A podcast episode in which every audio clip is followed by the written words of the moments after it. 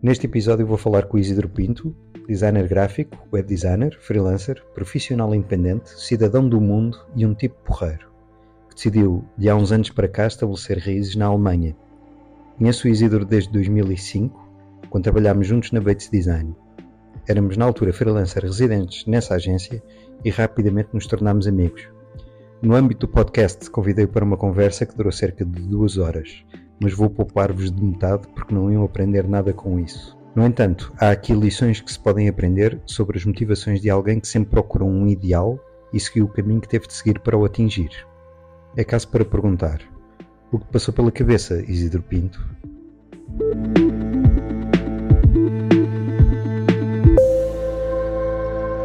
Olá, Isidro. Ok, viva. Como é que está essa vida na Alemanha? Ah, hoje não está mal, o frio continua, mas está sol e, portanto, o tempo está bom. Está sol, céu azul e sol. Ah, bom, bom, menos mal, aqui está cinzentão. Já estás há quantos anos na Alemanha, Isidro? Eu, eu, eu vim e fui várias vezes, mas total, se nós totalizamos por volta de, de 20 anos, pode ser, mais ou 20 anos? Mas nunca foram, nunca foram, nunca foi 20 anos permanentes. Ok. Tive, entretanto, estive na Indonésia, estive em, estive em vários sítios. Ah, tu és um cidadão do mundo, pá, não, não, não és de ficar parado muito tempo no mesmo sítio. Quer dizer, estás aí já há algum tempo e estás a fazer a tua vida normal, a tua vida de jovem profissional liberal, Jovem, principalmente jovem, jovem. principalmente jovem, exatamente. É incrível, pá, que tu és mais velho que eu e não tens um cabelo branco. Pois, eh, os Pois. vampiros normalmente. É, os vampiros, exatamente. Obrigado por, por acederes, hum, a este convite. E como é que é a vida de profissional liberal na Alemanha, dentro da tua área? Tu estás a fazer gráfico, web, ambos? Eu, eu faço ambos. Eh, continuo a trabalhar como freelancer. O negócio, os clientes eh, diminuíram durante a altura do Covid Uhum, e está a aumentar muito lentamente. Os clientes aprenderam a não gastar dinheiro, uhum, eh, aprenderam como encon- encontraram outras formas de, de conseguirem promover os seus negócios sem uhum. gastar.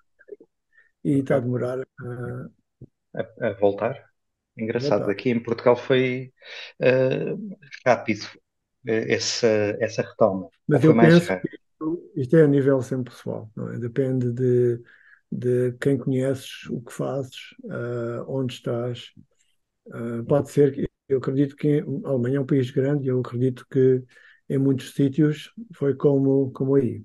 Conta-me o que é que te passou pela cabeça e que te levou a, a largar o trabalho por conta de outrem e a começar a trabalhar por conta própria. Eu, quase sempre fui freelancer ao mesmo tempo que não era. Eu, para mim, caiu tudo na- de uma forma muito natural. Eu Uhum, acabei o curso e conhecia ah, no Estoril, porque eu vivia perto, um senhor que se chamava Peter Higgs. E o Peter Higgs, eu sei que, portanto, ele tinha uma empresa de marketing e eu conhecia o filho dele, conhecia um amigo meu que era casado com, casado com a filha dele e, e eles queriam ter um departamento ah, gráfico.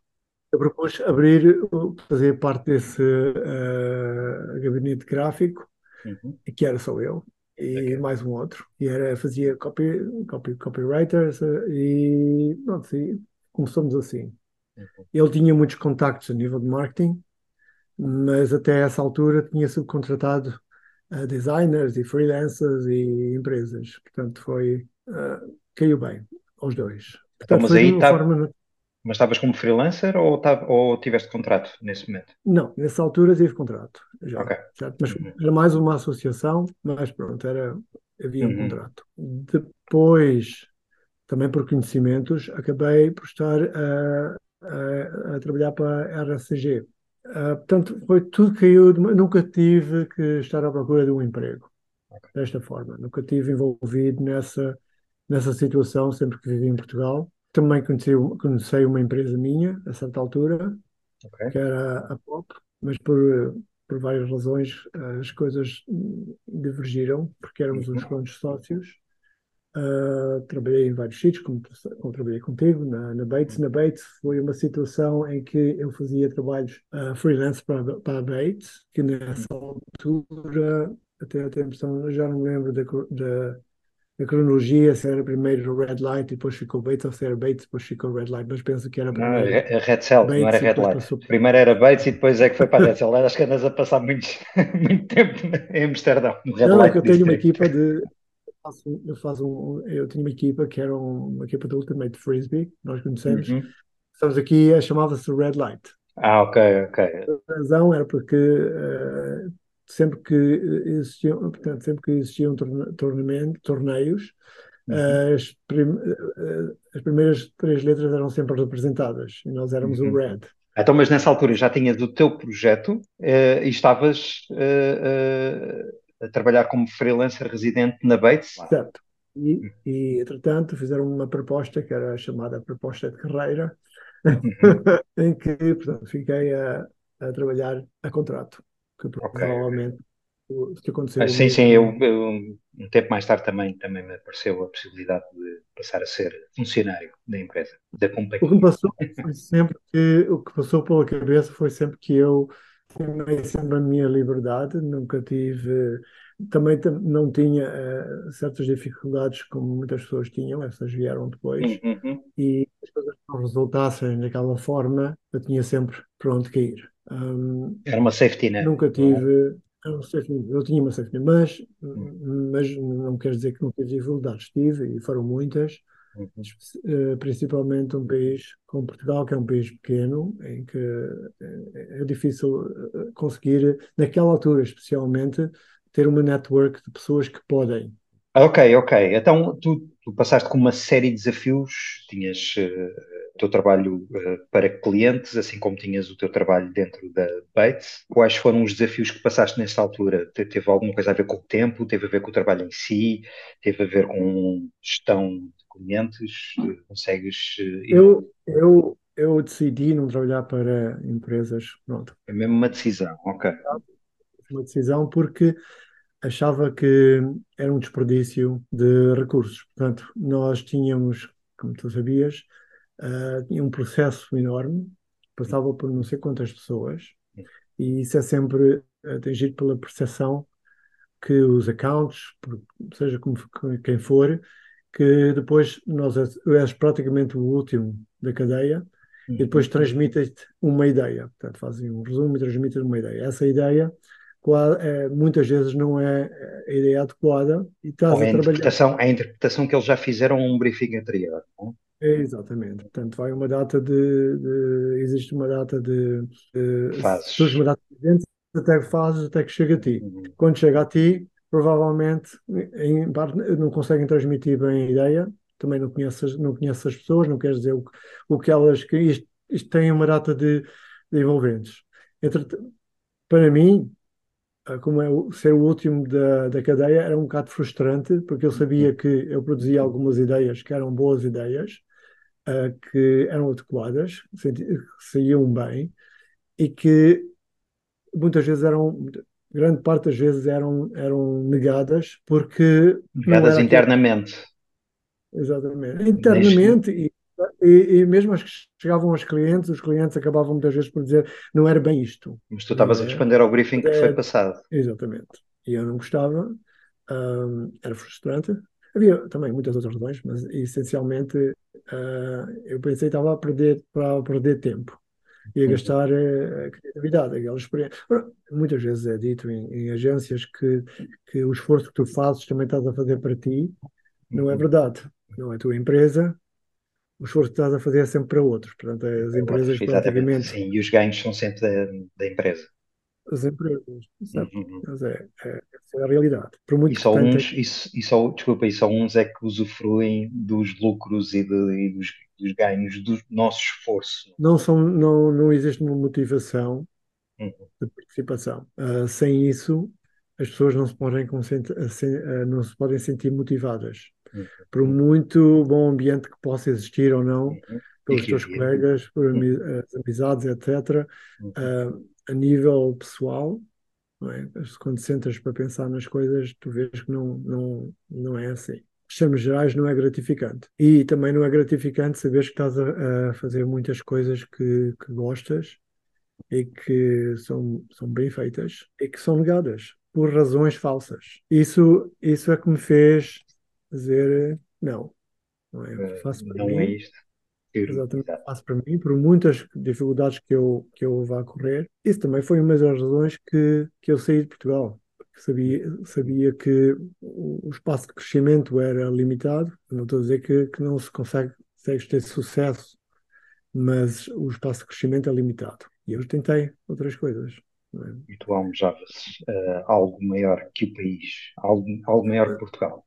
Não, é Portugal. Portugal é um, um ótimo sítio para, para, para se estar. É um, um país a nível eh, familiar e tens, tens, tens boas pessoas simpáticas e etc. Mas naquela altura, principalmente, não havia muito conteúdo hum, eh, internacional.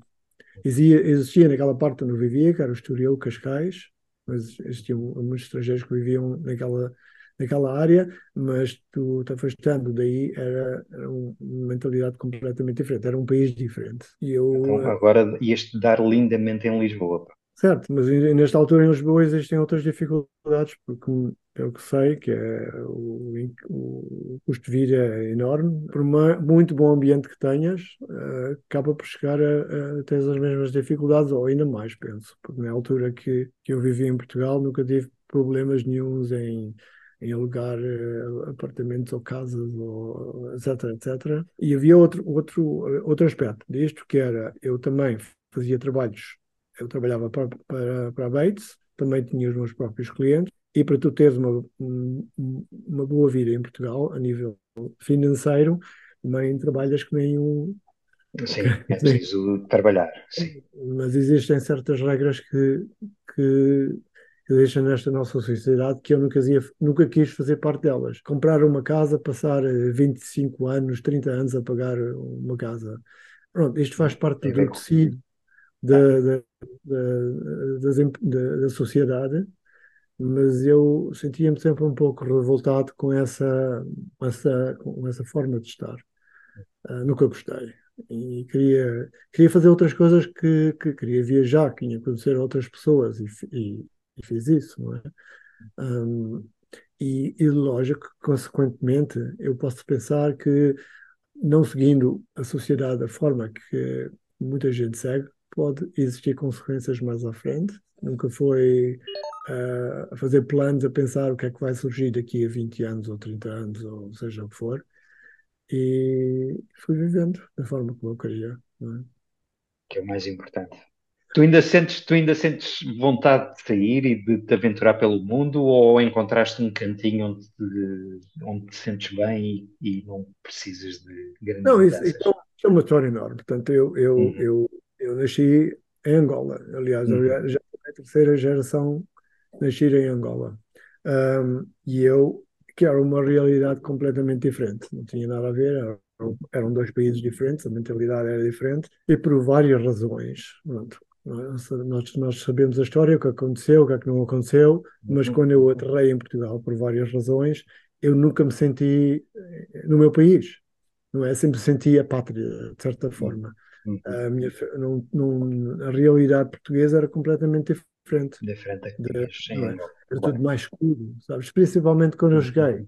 Era tudo mais escuro, mais cinzudo. As pessoas vestiam-se de eh, roupas muito. Principalmente na altura que foi, era tudo. eh, as roupas eram escuras, eh, as pessoas eram mais sisudas. Portanto, nunca me senti que Portugal fosse o meu país.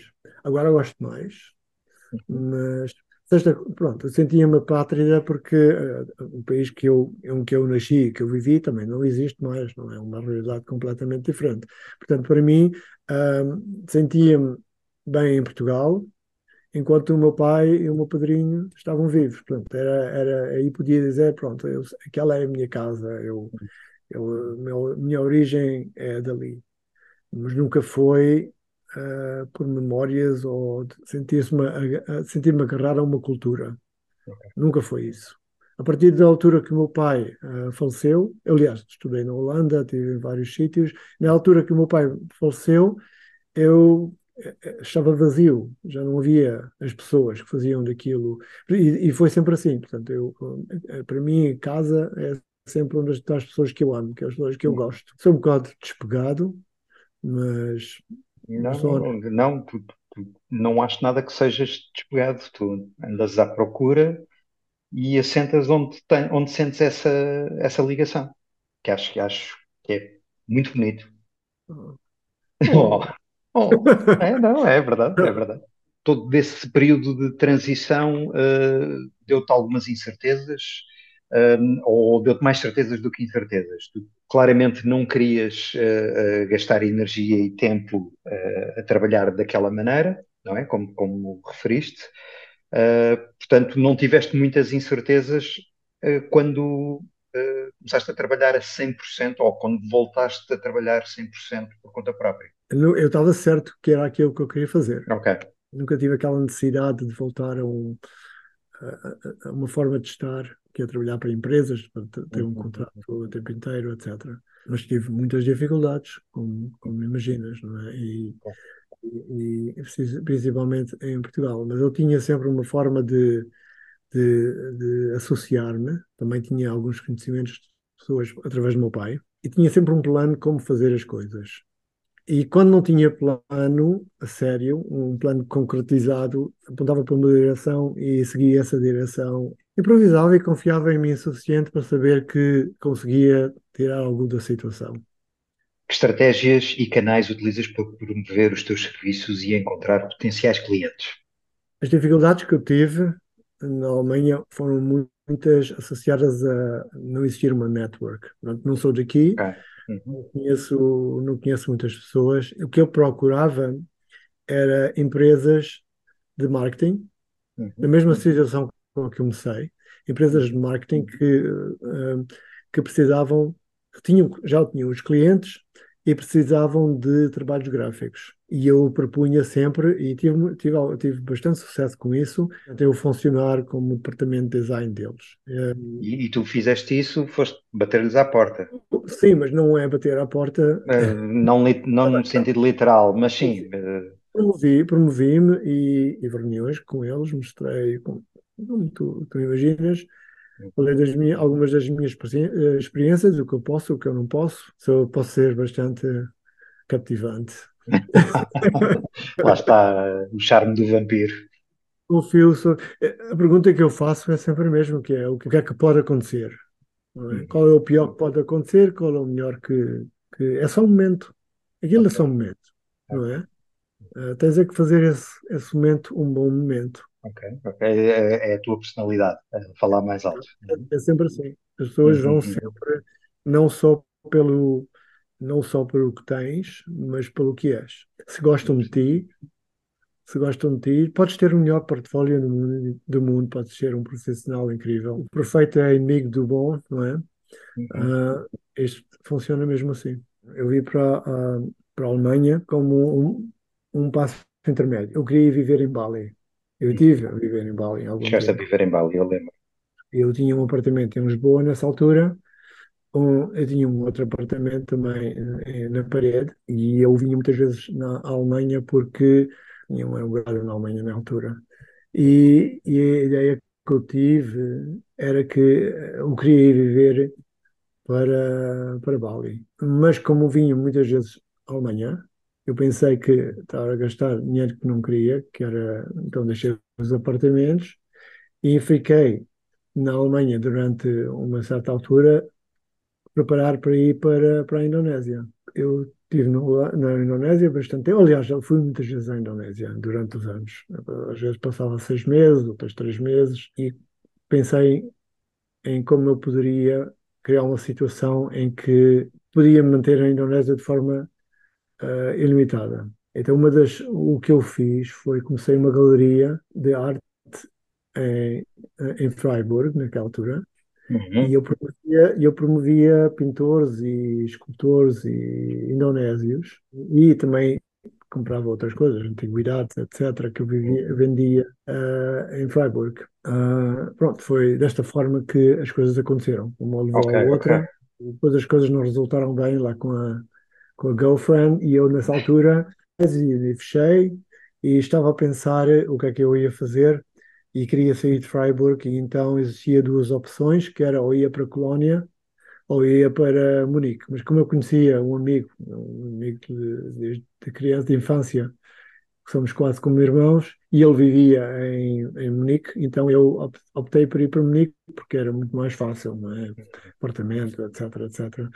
Já existia tudo, foi desta forma que sucedeu uma a, a, transição, ok, ok. E isso abriu-te portas, portas a trabalho, uh, a dar, a, dar a conhecer os teus serviços? Sim, porque eu já conhecia algumas pessoas, uh, conheci mais, pois, nessa altura, já tinha algum rendimento nessa altura. Ok, é? ok. freelancer, e, mas pronto, era, era um pouco como nós, era freelancer residente. Tu, tu, mas quando foste para a Alemanha, tu tinhas clientes de Portugal ou, ou já não tinhas nenhuma relação com clientes portugueses? Eu tinha clientes de Portugal, tinha a terceira, mas isto não resulta. Uh, aquela sim. ideia que as têm que sentar-me na praia com um laptop e a trabalhar, etc. Não. A nossa profissão, a nível gráfico, requer estar lá, falar com pessoas. Requer uma presença. Uhum. Agora, agora não tanto, uhum. mas naquela Sim, altura... tecnologicamente era mais limitado do que é agora. Não é, não é, não é tanto a, a, parte dos limites, é a parte das pessoas se sentirem bem com isso. Hoje em dia, ter um, um, uma conferência Zoom com o cliente é uma coisa normal. Naquela altura era, era um pouco impessoal. Nem, nem, sei se existia, estamos a falar de 2006, 2007? Não, não manter uma, uma relação ah. Mas, uh, uma relação profissional à distância, ok. Certo. Era impessoal, as, principalmente em Portugal, as pessoas gostam de ter muito muito contacto, uh, que é completamente diferente do que hum. como funciona aqui. Uh, resultaria pessoas... mais se estivesse em Portugal a trabalhar para clientes alemães, possivelmente. Possivelmente. Essa situação surge em, com programadores que podem trabalhar facilmente à distância ou tradutores de, de livros, etc, hum. etc. Portanto, isto são aqueles trabalhos que não necessitam estar em contato com, com ninguém praticamente um pouco contacto e podes trabalhar onde quiseres. É? Aí, aí podes estar uh, num café em Bali. Onde quiseres. Canais que utilizas para, para promover o teu trabalho? Uh, já sei que não és grande adepto de, de, redes sociais, nem, nem o LinkedIn. Não, no LinkedIn tem. Tenho presença okay. no LinkedIn, uma presença profissional, o meu portfólio, o meu, o meu currículo, etc. Uh, eh, alguns comentários tenho uhum. uma certa network, tenho uma network no LinkedIn, mas não é algo que eu estou uh, ativo, muito ativo. Não, okay. é algo que eu... Existe uma presença, mas não é alimentada de, de modo consistente. Sim, hum, posso dizer isso. Okay. Pronto, tenho, faço contactos, não, tenho contactos e, e tenho alguns clientes com que muito. Muito palavra uh, word of mouth. Sim, muito. Uhum. Sim. É, é que é extremamente importante na nossa área. Uh, arranjar uh, um cliente que vem através de alguém. Existem outros canais. Sim. Dia, não é? As coisas tornaram-se muito impessoais e se tu conheceres bem esses canais, tiveres um, um, um flow de trabalhar dessa forma, consegues fazer muito com isso. Uhum. Mas mas sim, o word of mouth é essencial. Haver um, existir uma, uma network, pessoas que conheces e falas e etc. É, é lógico. Hoje em dia não, não estou a ver a geração uh, mais nova a utilizar tanto esse canal. Uh, uh, eu vejo tanta gente nos Behances e no Dribble a venderem os serviços e nunca chegam a conhecer com quem estão a trabalhar ou para quem estão a prestar o serviço. É uma cena totalmente digital, totalmente incógnita. Mas, mas o negócio faz-se, atenção, não estou a, a criticar, só estou a dizer que é muito diferente daquilo que nós estamos habituados da, nossa geração. Não conheço muito essa situação. Uhum. Uh, já tive, já, já assistiu algumas ocasiões e não me importo mas é mais difícil uh, saber exatamente, depende, depende da forma como o cliente se expressa, mas é muito mais difícil de saber o que, é, o que, o que, ele, o que ele quer. Exatamente. Que ele quer. E, e, com o que podes contar também, que podes estar a fazer o trabalho e depois no fim ficares, como se costuma dizer, a arder, a não ser que haja uh, uh, pagamentos antecipados, que é, que é, é aquilo que se deve fazer numa, cena, numa situação totalmente online. A forma como isso uh, é executado em Portugal e na Alemanha é completamente diferente. aqui, aqui é rara a situação. Aliás, aconteceu uma vez, mas não foi exatamente dessa forma, uhum. que ficar a arder é muito difícil. É? Existe uma ética eh, profissional bem assente. As pessoas trabalham e são pagas. Okay. E são pagas em tempo e horas e, e, não fazem 30 propostas para, para uma coisa e, e, o cliente depois diz que não era bem aquilo. Isto não, fun não funciona assim aqui. Aconteceu-me um caso desse género, mas era uma pessoa que não era muito profissional e, era um, e foi um caso, certo? E, e eu recusei, é uma exceção à regra. Exatamente, e, e, eu não fiz isso. Mas fora disso, as pessoas trabalham, são pagas a tempo e horas. Eu, eu, eu faço o máximo duas propostas, mas quase sempre só uma.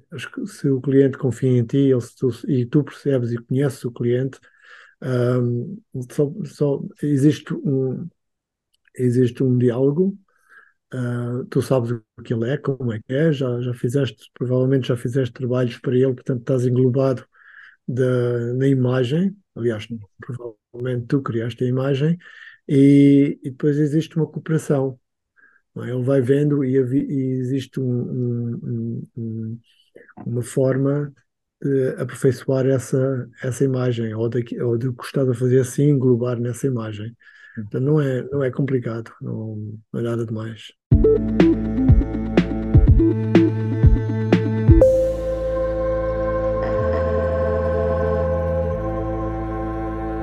Não percas para a semana a segunda parte da conversa com o Isidro.